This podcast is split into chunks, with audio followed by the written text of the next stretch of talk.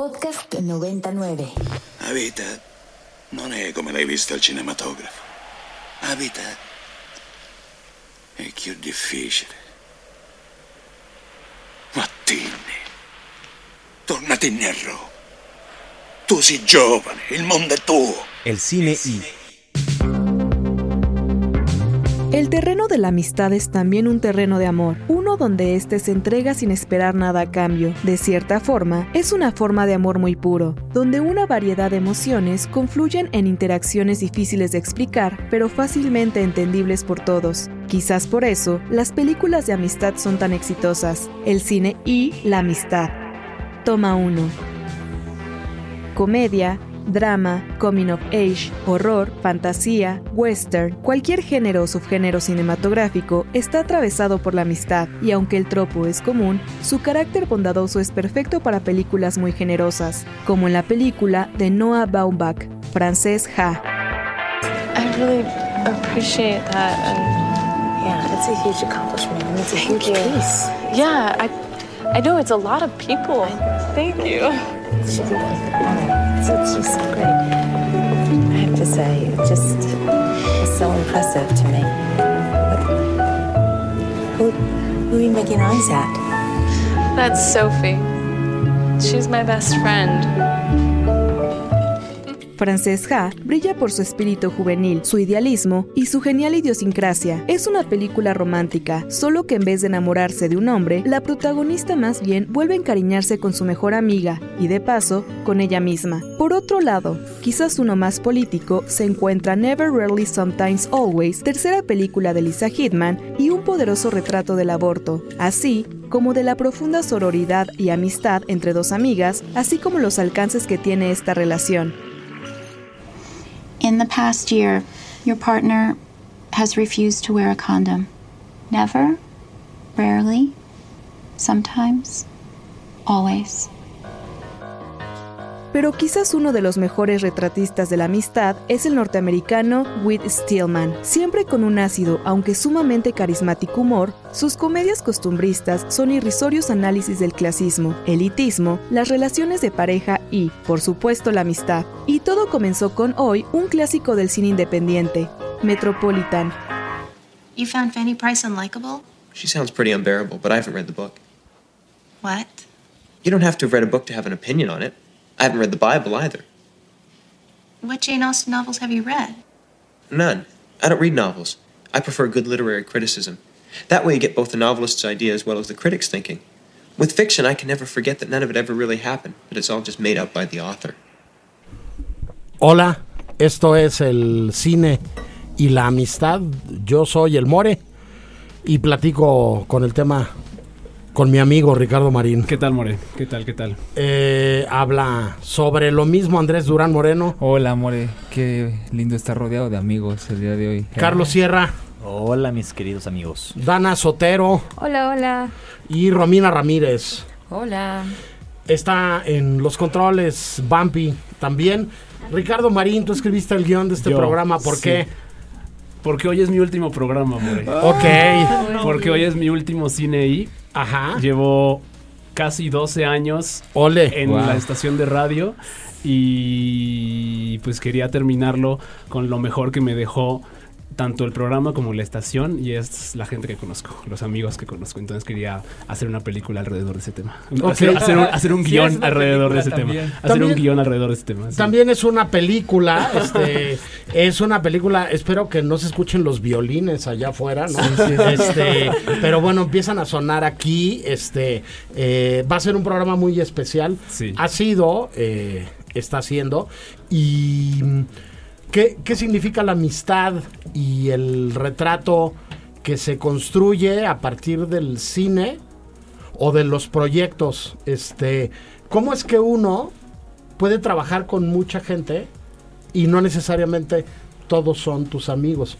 ¿Cómo es que se trasciende lo laboral y se puede llegar a tener una relación personal? Lo que he visto en ya de no solo de estar como viendo cine como espectador, sino ya en el viendo cómo se hace la salchicha, básicamente, como dice el dicho, este, mm, es que siempre es mejor y siempre es más divertido y más placentero trabajar con tus amigos. Eso es lo mejor. Ah, Entonces, hacer cine con tus amigos es, creo yo, la mejor forma de hacer cine. Por eso admiro mucho a una productora eh, que se llama, eh, mexicana, que se llama Ríos de Nueva, porque representan esa posibilidad, creo yo, utópica, como lo dice José Luis Rangel, justamente a quien le manda un saludo, gran amigo que me dio esta universidad. Este, él dice que la mejor forma de hacer cine es con tus amigos y Ríos de Nueva hace cine con tus amigos, ¿no? Entonces, eso me da mucho gusto. Yo he hecho cine con mis amigos am, y he hecho cine sin mis amigos. Y haría cine con mis amigos cualquier día, justamente. ¿no? Y si tus amigos no es tan interesante ni tan divertido, ¿no? Sin los amigos no es nada interesante. Y luego también se hacen amigos, en- se hacen amigos en los rodajes también. Y eso es muy entretenido, creo. Sí, ¿no? a ver, Entonces, pas- sí. pasa, que, pasa que los rodajes luego son muy largos. Son mucho más largos de lo que uno quisiera. Como los de Boyhood, ¿no? este, ¿no? se puede controlar. No, bueno, y me, re- me refiero a los llamados en específico y concretos, que pueden ser Sí. unos llamados de 22 20 horas, horas, de ¿no? 22 horas. de 20 y tantas Sí. horas. Y si estás con gente, Dana, con la que te llevas bien, pueden ser más llevaderos, ¿no? Sí, Claro. confirmo. Sí, este, em, el cine y los amigos, el retrato que se ha construido de eso y el em, momento en el que se posibilita además, este, conocer a las personas y poner cosas en común con, con esas otras personas, este, 11 años, 12, ¿cuántos dijiste? Casi 12, casi 12. Este, Casi 12. ¿A quién has visto pasar por aquí? Aquí hice a mis amigos de la Ciudad de México, básicamente. La primera amiga que hice cuando me mudé a la Ciudad de México la hice aquí, es Carla Sanay, este, que ahorita vive en Tijuana. Eh, la quiero muchísimo, le mando un saludo, pero pues tú eres mi amigo Anafer, Naomi, eh, Miguel López, o sea, una cantidad de personas que ha habido aquí. Es- es- obviamente mencionando a las personas de esta que, hay, que están en esta cabina, Sí, sí. Carlos, Romina, Dana, Andrés, Bampi, Gracias. este...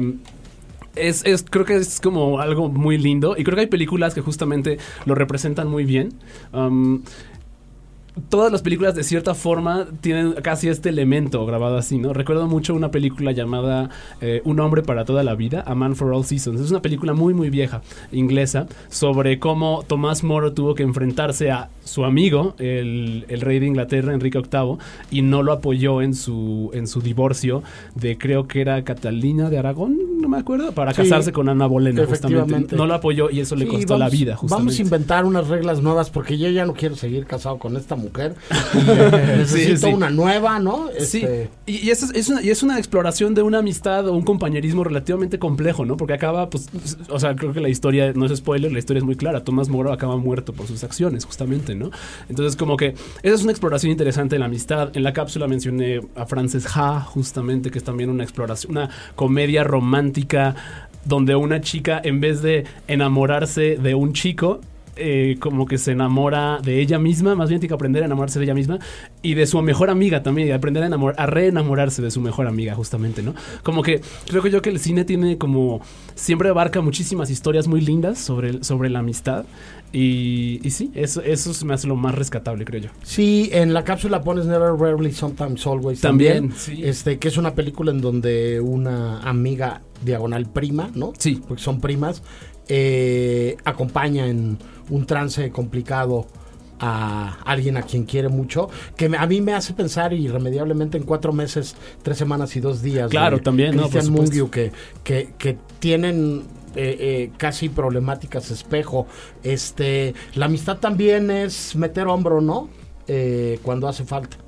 Así es, sí, definitivamente. Esas películas justo hablan de un, um, este fenómeno que hoy es muy sonado en eh, los círculos feministas, que es pues obviamente el de la sororidad, justamente, ¿no? Habla, habla de eso, ¿no? Creo que están, están conectados, creo yo, la, la- la- la amistad y la sororidad y el apoyo, creo yo, es- esos como acompañamientos son muy interesantes, ¿no? Y bueno, la, película, la, la cápsula también menciona que es independientemente del género, la amistad, creo yo, ¿no? Una de mis películas favoritas, de las primeras que vi, que creo yo abordan la amistad de una manera muy particular, bueno, obviamente El zorro y el sabueso, esta película Ah, animada, sí. Hermosísima. Sí, Pero que- en, en western, ah bueno, perdón, tú No, que, que tiene una, una eh, dato curioso muy interesante. Eh, el director del personaje del sabueso es John Lasseter. Ah, mira, no sabía. Y el director del personaje del zorro es Tim Burton. No, bueno, no, hombre, no Este, me sabía esa. Con un futuro eh, prometedor, y el- en el mundo de la animación. Ambos. Y justamente, y otra, por ejemplo, que me acuerdo mucho que es de la amistad y con un tono cómico y western también es eh, Butch Cassidy and the Sundance Kid, ¿no? Una, una, igual una exploración amistosa de corte simpatiquérrimo eh, que habla justo como son estas dos personas que en apariencia no podrían llevarse menos bien, pero en realidad son los amigos más inseparables de, de Sí, la vida. que es una de dos grandes películas, junto con El Golpe, dirigidas por George Roy Hill, que sentaron las bases de una amistad de toda la vida de Paul Newman y, y, Robert este, Redford, y Robert Redford, que se ¿no? hicieron que eran amigos también fuera de la pantalla eran íntimos amigos fuera de la pantalla Este, tenemos eh, varias cosas más que oír. Hay una segunda cápsula. Entonces te pediría si ponemos la segunda cápsula que escribió Rick y que nos hizo el favor de hacer producción para continuar con este programa. Noah Baumbach, Seth Rogen, Greta Gerwig, Jude Apatow, John Cassavetes, Alain May, todos estos directores han hecho retratos sobre el significado, complejidades e implicaciones de tener amistades, pero hay una realizadora que abarca este tema desde casi cualquier arista, y es Kelly Reichardt, El cine y la amistad. Toma 2. Acérrima independiente, Kelly Reichardt ha realizado películas sobre una variedad de temas, principalmente la injusticia, desposesión y la cotidianidad norteamericana. No obstante, entre todo eso, Reichardt usualmente toca temas sobre la amistad y fraternidad. El primero de estos esfuerzos es su segunda película titulada Old Joy, protagonizada por Bonnie Prince Billy, donde dos viejos amigos se dan cuenta que, realmente, ya no tienen nada que los mantenga aún como amigos. I was really upset about something, really totally depressed about something, and, and she just put her arms around me and said, It's okay. You're okay. Sorrow is nothing but worn out joy. Su siguiente película cimentó un éxito monumental del mundo independiente. Se trata de la tragedia de Wendy and Lucy, una altamente emotiva historia de la amistad entre una mujer joven sin hogar y su perro.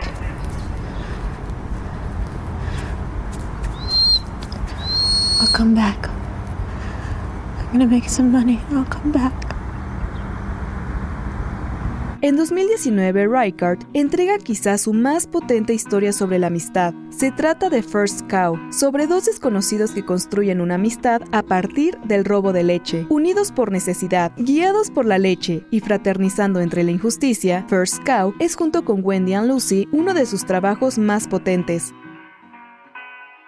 I see something in this land I haven't seen before. Pretty much everywhere has been touched by now. But this is still new. More nameless things around here than you can shake an eel at.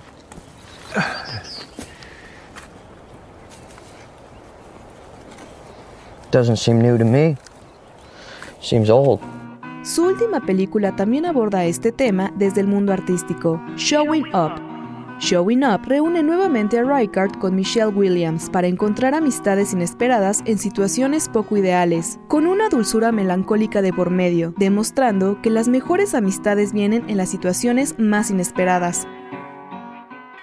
Las, me- las mejores amistades vienen en las situaciones más inesperadas. Así es. Este, uno nunca calcula cuando se mete de maestro o de locutor que se va a hacer amigo de los colaboradores. Este, dicho lo anterior, este, Kelly Reichardt, este, Noah Baumbach, Noah Baumbach, Stillman, George Roy Hill, tú lo dijiste, este, Eliza Hitman, Sí, una serie yo- de directores que han abordado este tema. justo. Yo voy a guardar para mi recomendación. Ahorita hablaremos de la película favorita de cada quien de, de amistades a, a otro cineasta oriundo de Minneapolis. Pero, pero bueno, dicho eso, este. em, Eh, se nos está acabando el tiempo y yo no Sí. quiero dejar pasar la oportunidad de poner una tercera cápsula este, recopilada por alguien que acaba de entrar a la cabina, que es Eh. Ake- Ekaterina Sicardo Reyes, nuestra líder en los contenidos culturales, este, y tiene que ver con cuatro momentos específicos y concretos del paso de Ricardo Marín No por los micrófonos de El Cine y así que suelta la vampi. Ricardo Marín, bienvenido de nuevo a los micrófonos del Cine y eh, ¿qué película te gusta Michael Haneke? Gracias, More. Eh, las dos películas que más me gustan de Michael Haneke son este, El tiempo del lobo y Caché. Se me hacen dos grandiosísimas películas. Venga, Ricardo no dijo las últimas, lo cual es muy bonito.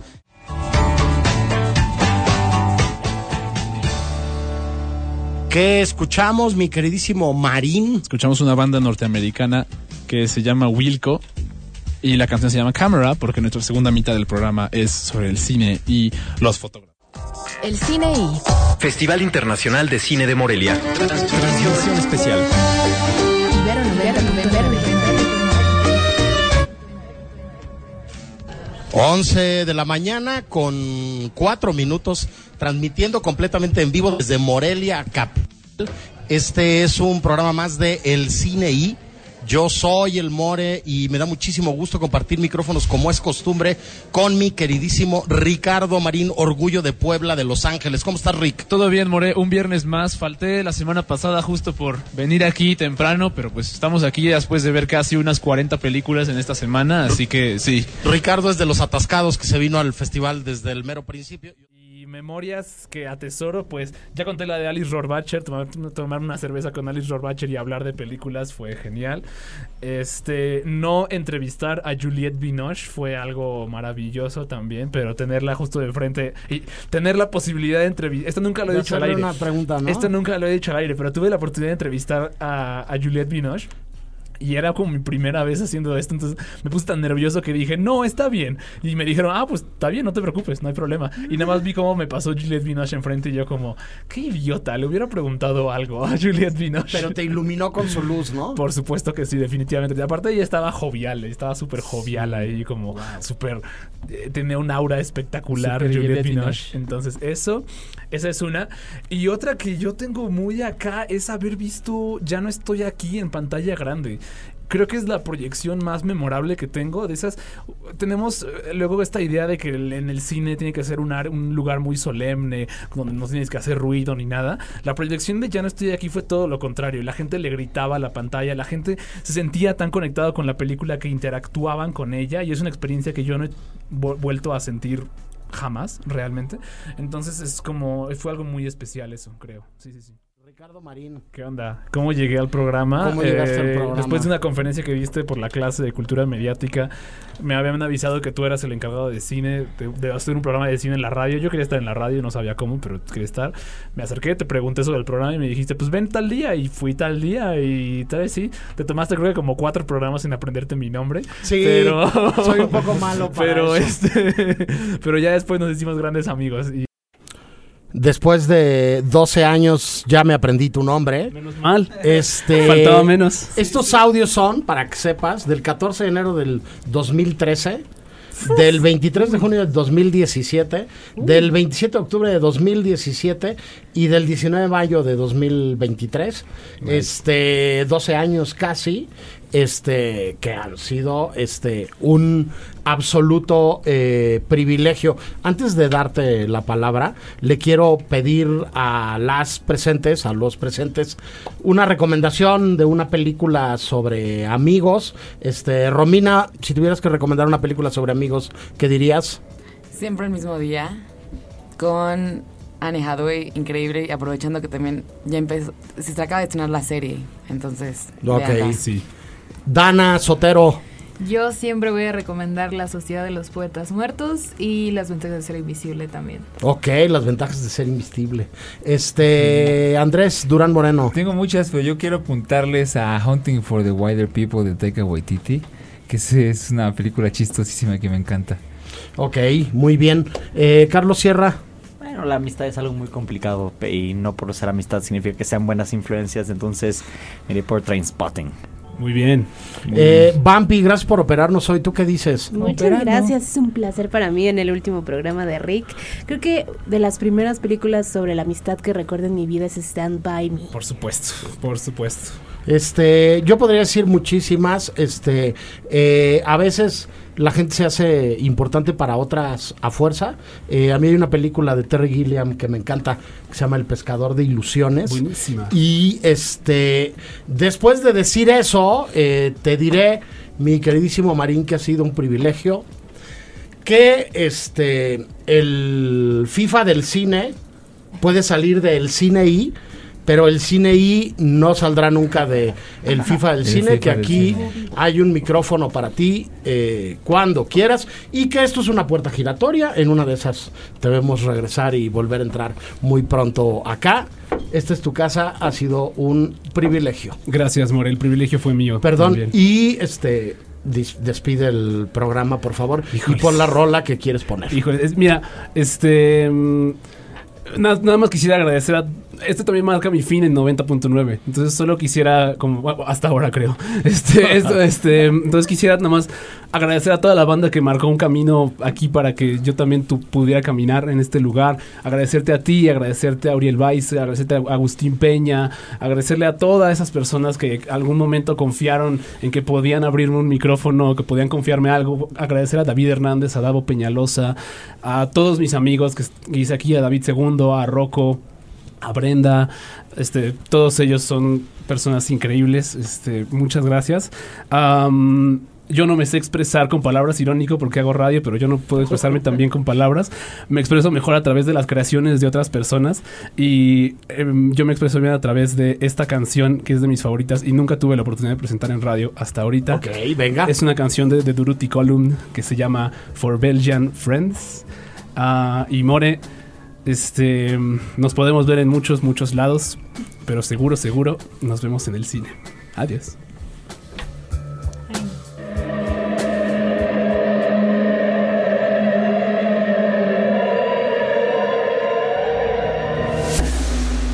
Stanley Kubrick decía que si puede ser pensado o escrito, puede ser filmado. Nosotros creemos que también debe ser analizado, discutido, celebrado y criticado. Contenidos como este, descarga nuestra aplicación disponible para Android y iOS o visita ibero909.fm.